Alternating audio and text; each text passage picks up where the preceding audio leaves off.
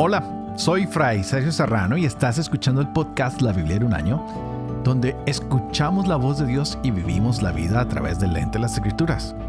El podcast de la Biblia en un año es presentado por Ascension. Usando la cronología de la Biblia de Great Adventure, leeremos desde Génesis hasta Apocalipsis, descubriendo cómo se desarrolla la historia de la salvación y cómo encajamos en esa historia hoy. Este podcast sigue un plan de lectura inspirado en la cronología de la Biblia de Great Adventure y es un enfoque innovador para comprender la historia de la salvación y ha sido desarrollado por el reconocido profesor de Biblia Jeff Kevins. Así que vamos a iniciar este día que es muy importante. Llegamos al capítulo 12 del Éxodo, cosas muy importantes que vamos a ver hoy. Ya han pasado las plagas y los israelitas van a salir de Egipto y la presencia de Dios los guiará por el desierto. Esta presencia se manifiesta en una columna de nube durante el día y en una columna de fuego durante la noche. ¡Wow! Así que vienen cosas hermosas, pero todo esto no fue fácil conseguirlo. Acordémonos que tuvimos el nacimiento de Moisés, como el faraón está envuelto en la crianza de Moisés, cómo se corre la voz de que los niños tienen que morir y este es salvado por las aguas y se da el plan de Dios para rescatar a Israel y comienzan las manifestaciones de Dios con esa zarza ardiente de Moisés, se nos revela el nombre de Yahvé, yo soy, y empezamos a ver cómo Moisés está encargado ahora de devolver la libertad a los israelitas, de sacarlos de la esclavitud, porque Dios ha prometido que Él siempre va a estar con el pueblo. Y después de que Moisés viene a hablar con el faraón, ¿qué hemos encontrado? Que la respuesta del faraón siempre es no. ¿Y qué es lo que Yahvé pide? Deja salir a mi pueblo. Y este hombre hace más dura la esclavitud para los israelitas. Ahora deben ah, trabajar más duro y empiezan las plagas porque Dios quiere rescatar a su pueblo y mandó estas diez plagas mostrando que Él es superior sobre todo poder del faraón y sobre cualquier dios de Egipto. Así que hoy es un día muy espectacular y estaremos leyendo Éxodo capítulo 12, Levítico capítulo 9 y el Salmo 114. Este es el día 34. Empecemos.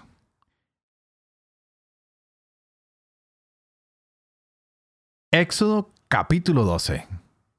Yahvé dijo a Moisés y a Aarón en el país de Egipto, Este mes será para ustedes el primero de los meses.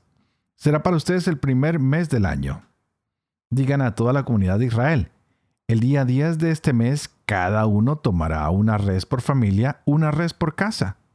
Si la familia es demasiado pequeña para comer la res, que la comparta con el vecino más próximo, teniendo en cuenta el número de personas y la ración que cada cual pueda comer será una res sin defecto, macho de un año. La escogerán entre los corderos o los cabritos. La guardarán hasta el día 14 de este mes y congregada toda la comunidad de Israel la inmolará al atardecer. Tomarán luego la sangre y untarán los dos postes y la parte superior de la puerta de las casas donde la coman. Esa noche comerán la carne. La comerán asada al fuego con ácimos y con hierbas amargas. No comerán de ella nada crudo ni cocido, sino asado al fuego con su cabeza, patas y vísceras. No dejarán nada hasta la mañana, pero si sobra algo, al amanecer lo quemarán. La comerán así, con la cintura ceñida, los pies calzados y el bastón en la mano, y la comerán deprisa. Es la Pascua de Yahvé. Esa noche yo pasaré por el país de Egipto y mataré a todos los primogénitos del país de Egipto de los hombres y de los animales, y haré justicia con todos los dioses de Egipto. Yo Yahvé. La sangre les servirá de señal en las casas donde estén. Cuando yo vea la sangre, pasaré de largo, y no los afectará la plaga exterminadora cuando yo hiera al país de Egipto. Este día será memorable para ustedes. En él celebrarán fiesta a Yahvé, de generación en generación como ley perpetua lo festejarán.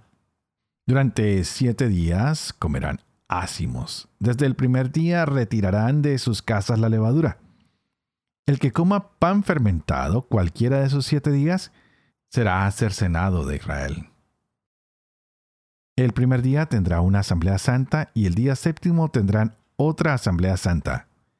En esos días no harán trabajo alguno salvo la comida para cada uno. Esto es lo único que podrán hacer. Guardarán la fiesta de los ácimos porque ese mismo día saqué yo sus ejércitos del país de Egipto. Guarden ese día de generación en generación como ley perpetua. Comerán ácimos en el mes primero, desde el día 14 por la tarde hasta el día 21 por la tarde. Durante siete días no habrá levadura en sus casas. El que coma algo fermentado, sea forastero o indígena, será cercenado de la comunidad de Israel. No comerán nada fermentado, en todo lugar donde habiten comerán ácimos. Moisés llamó a todos los ancianos de Israel y les dijo, Escojan una res por familia e inmolen la Pascua. Tomen un manojo de hisopo, mójenlo en la sangre del recipiente y unten la parte superior y los dos postes de la puerta con la sangre del recipiente, y ninguno de ustedes saldrá por la puerta de su casa hasta la mañana. Yahvé pasará para herir a los egipcios, pero al ver la sangre en la parte superior y en los dos postes de la puerta, Yahvé pasará de largo por aquella puerta y no permitirá al exterminador entrar en sus casas para herir. Observen todo esto como ley perpetua para ustedes y para sus hijos. Cuando entren en la tierra que Yahvé les dará como prometió, observarán este rito. Y cuando sus hijos les pregunten, ¿qué significa este rito para ustedes? Responderán, es el sacrificio de la Pascua de Yahvé que pasó de largo por las casas de los israelitas en Egipto, hiriendo a los egipcios y preservando nuestras casas. Entonces el pueblo se inclinó y se postró. Los israelitas fueron e hicieron como Yahvé había mandado a Moisés y Aarón, así lo hicieron. A medianoche Yahvé hirió a todos los primogénitos del país de Egipto, desde el primogénito del faraón que se sienta en el trono, hasta el primogénito del preso que está en la cárcel, y todos los primogénitos de los animales. Aquella noche se levantó el faraón, sus servidores y todos los egipcios, y hubo grandes alaridos en Egipto, porque no había casa donde no hubiera un muerto. El faraón llamó a Moisés y Aarón de noche y les dijo, Levántense, salgan del medio de mi pueblo, tanto ustedes como los israelitas, y vayan a dar culto a Yahvé como han dicho. Tomen también sus rebaños y sus vacas como han pedido y marchen. Salúdenme. Los egipcios presionaban al pueblo para que salieran rápidamente del país, pues decían, Vamos a morir todos. El pueblo recogió la masa sin fermentar y envolviendo las artesas en mantos, la cargaron a hombros. Los israelitas actuaron conforme a la palabra de Moisés y pidieron a los egipcios objetos de plata, objetos de oro y vestidos. Yahvé hizo que el pueblo se ganara el favor de los egipcios que accedieron a su petición. Así despojaron a los egipcios. Los israelitas partieron de Ramsés hacia Sucot, unos 600.000 hombres de a pie, sin contar los niños. Salió también con ellos una gran muchedumbre, con ovejas y vacas, una cantidad enorme de ganado. Cocieron la masa que habían sacado de Egipto en panes ácimos, pues aún no había fermentado. Cuando fueron expulsados de Egipto no pudieron detenerse ni hacerse con provisiones para el camino. La estancia de los israelitas en Egipto duró 430 años. El mismo día que se cumplían los 430 años, salieron del país de Egipto todos los ejércitos de Yahvé. Aquella noche Yahvé veló para sacarlos del país de Egipto. Y esta noche los israelitas velarán en honor de Yahvé de generación en generación. Yahvé dijo a Moisés y a Aarón, Esta es la ley de la Pascua. Ningún extranjero la comerá. Los esclavos que hayas comprado, si los circuncidas, podrán comerla. El forastero y el jornalero no la comerá. Se ha de comer en una sola casa. No sacarán fuera de casa nada de carne, ni le quebrarán ningún hueso. Toda la comunidad de Israel la celebrará. Si un emigrante que vive contigo desea celebrar la Pascua de Yahvé, se circuncidará y entonces se acercará para celebrarla, pues será como los nativos, pero ningún incircunciso podrá comerla. Habrá una misma ley para el indígena y para el inmigrante que vive con ustedes. Todos los israelitas obraron así. Hicieron exactamente lo que Yahvé mandó a Moisés y Aarón. Aquel mismo día Yahvé sacó del país de Egipto a los israelitas por escuadrones.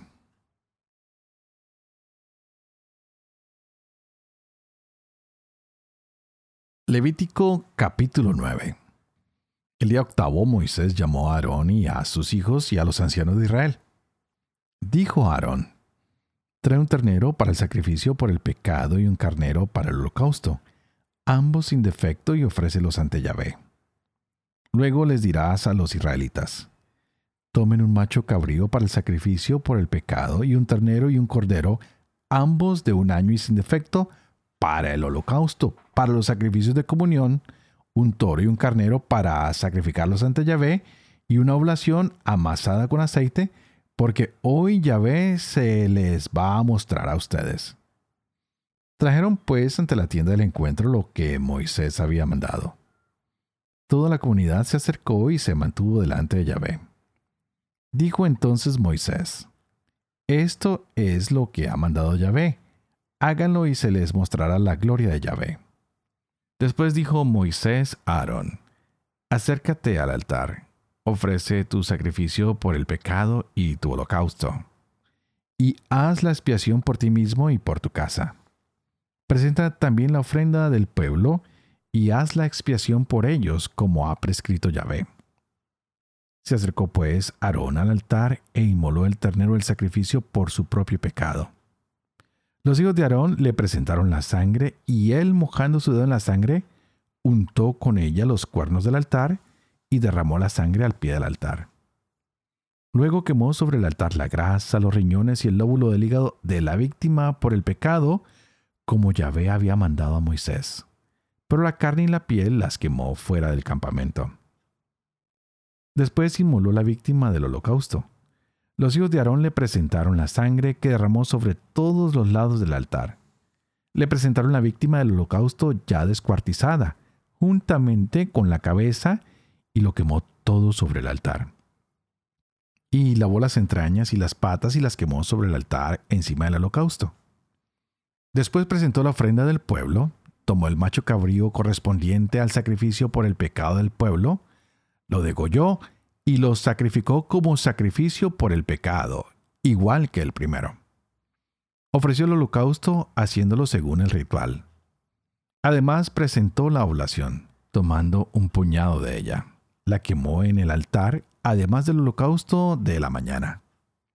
Inmoló también el toro y el carnero como sacrificio de comunión por el pueblo. Los hijos de Aarón le presentaron la sangre que él derramó sobre todos los lados del altar las partes grasas del toro y del carnero, el rabo, la grasa que cubre las entrañas, los riñones y el lóbulo del hígado, las pusieron sobre los pechos de las víctimas y él las quemó sobre el altar. Aarón hizo el rito de balanceo con los pechos y la pierna derecha ante Yahvé conforme había mandado Moisés. Entonces Aarón, alzando las manos hacia el pueblo, lo bendijo. Y una vez acabados el sacrificio por el pecado, el holocausto y el sacrificio de comunión, descendió. Luego Moisés y Aarón entraron en la tienda del encuentro, y cuando salieron bendijeron al pueblo. La gloria de Yahvé se mostró a todo el pueblo. Salió fuego de la presencia de Yahvé y consumió el holocausto, y las partes grasas puestas sobre el altar. Todo el pueblo al verlo prorrumpió en gritos de júbilo y se postró rostro en tierra.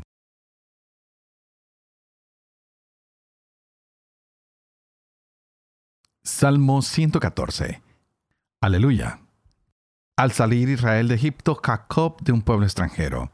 Judá fue su santuario, Israel fue su dominio. El mar lo vio y huyó, el Jordán retrocedió. Los montes brincaron como carneros, las colinas igual que corderos. Mar, ¿qué te pasa que huyes? Y tu Jordán que retrocedes. Montes que brincan como carneros, colinas igual que corderos. La tierra tiembla en presencia del dueño, en presencia del Dios de Jacob, el que cambia la peña en estanque y hace del pernal una fuente.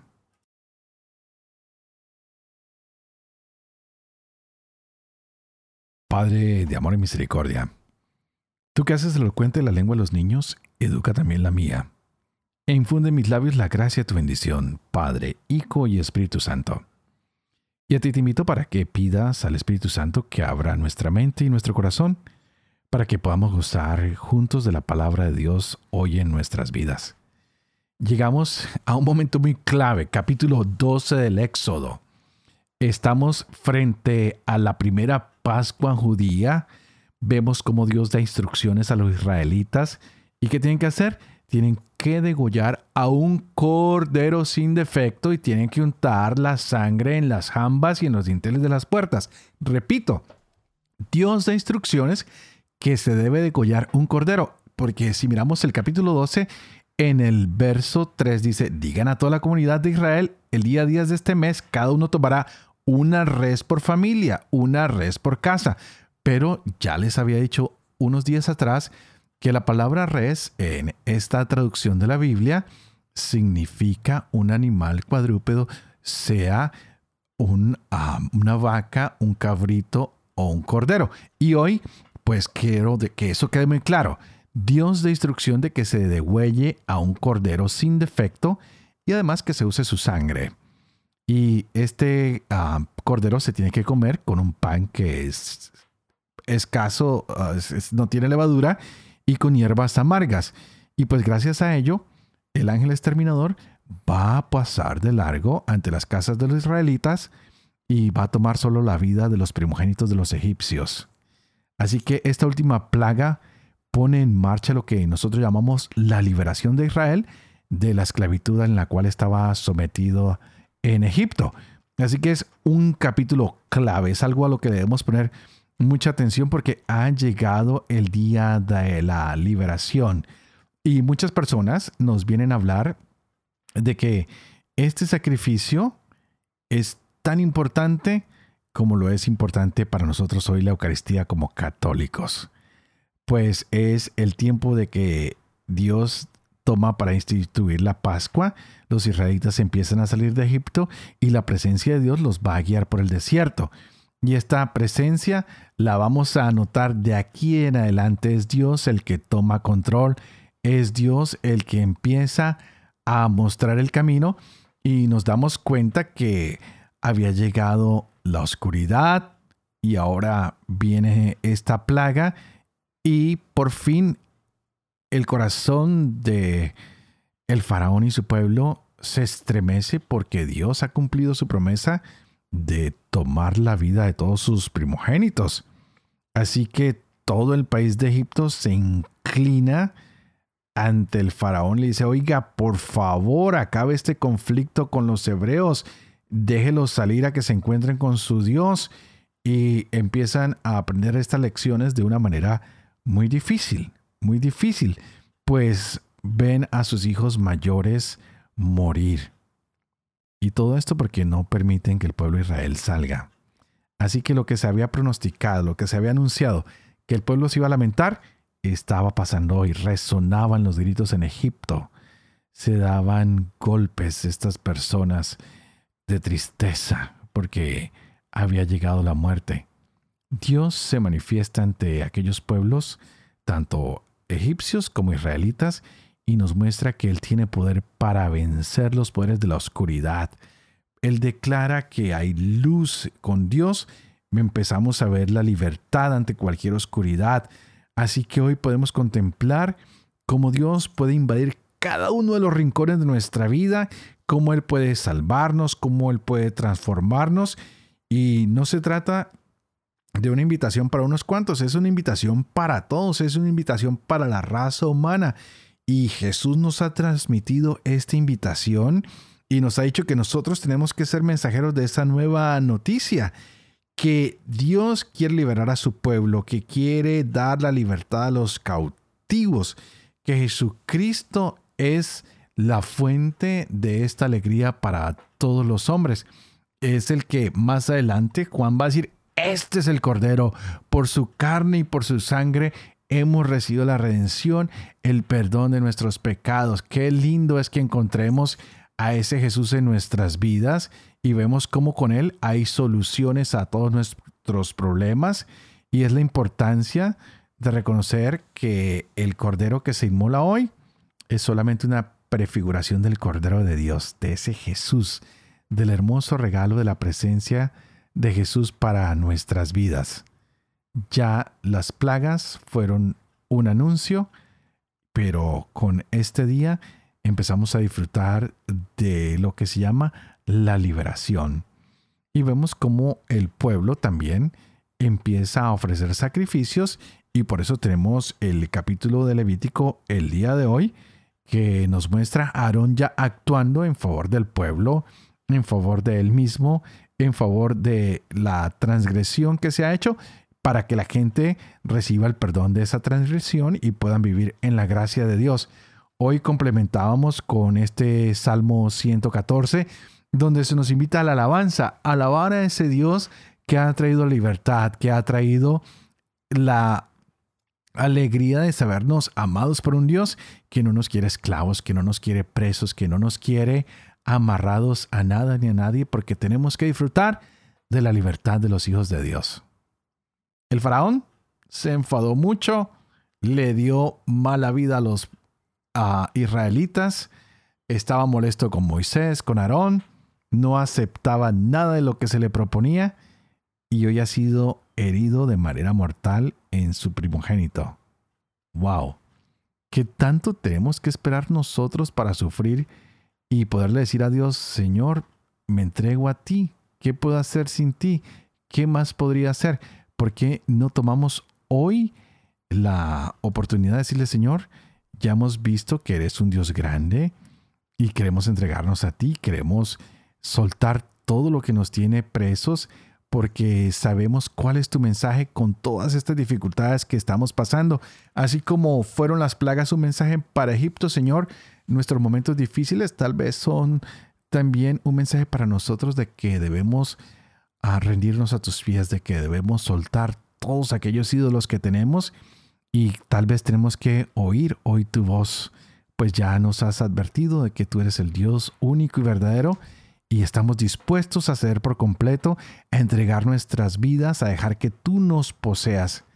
Ya no queremos más esclavitud, ahora queremos una vida de fe y queremos adoptar todas estas lindas costumbres de tenerte a ti como nuestro único y verdadero Dios. Por eso hoy, Señor, mostramos a ti arrepentimiento.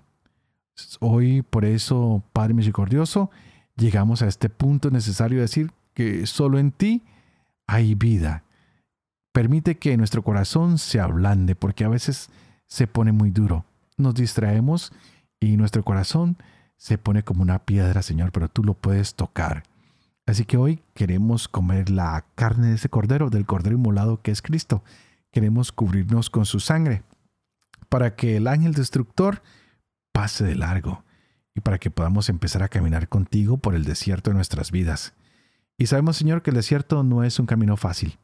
El desierto es un camino duro, pero con tu compañía, con tu guía, lo podemos lograr. La vida no es fácil para nadie. La vida es bastante difícil. Tiene muchas alegrías, sí. Tiene momentos hermosos, por supuesto que sí, pero también si no estamos con la mano y la ayuda del Señor, se nos dificulta más. Por eso no podemos abandonarlo a Él y no podemos dejar de orar los unos por los otros de ofrecer sacrificios por el perdón de nuestros pecados, por el perdón de los pecados de las personas que amamos y por el perdón de los pecados de la humanidad entera. Así que hoy es un día para dar gracias, es un día para alabar y por eso quiero despedirme pidiéndole a ustedes que alabemos al Señor por este momento, por esta oportunidad de descubrir su palabra, su amor, su misericordia, que nos quiere sacar del exilio y de la esclavitud para darnos la libertad de los hijos de Dios. Por favor, oren por mí para que sea fiel a este ministerio que se me ha confiado, para que pueda vivir con fe todo esto que leemos y compartimos, para que pueda enseñar lo que es la verdad y para que pueda cumplir lo que he enseñado y que la bendición de Dios Todopoderoso, que es Padre, Hijo y Espíritu Santo, descienda sobre ustedes y los acompañen siempre.